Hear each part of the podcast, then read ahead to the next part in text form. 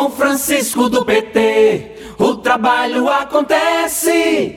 Prioridade na realização de testes de diagnóstico da Covid-19 para pessoas doadoras de sangue. Este é o objetivo de um projeto de lei do deputado Francisco do PT, que foi aprovado nesta semana na Assembleia. Com a pandemia, nós sabemos que há uma dificuldade de manutenção dos estoques nos bancos de sangue do Estado e colocar esse grupo de doadores de sangue como prioritário é uma forma, inclusive, de incentivar a reposição dos estoques de sangue no Estado. Com Francisco do PT, o trabalho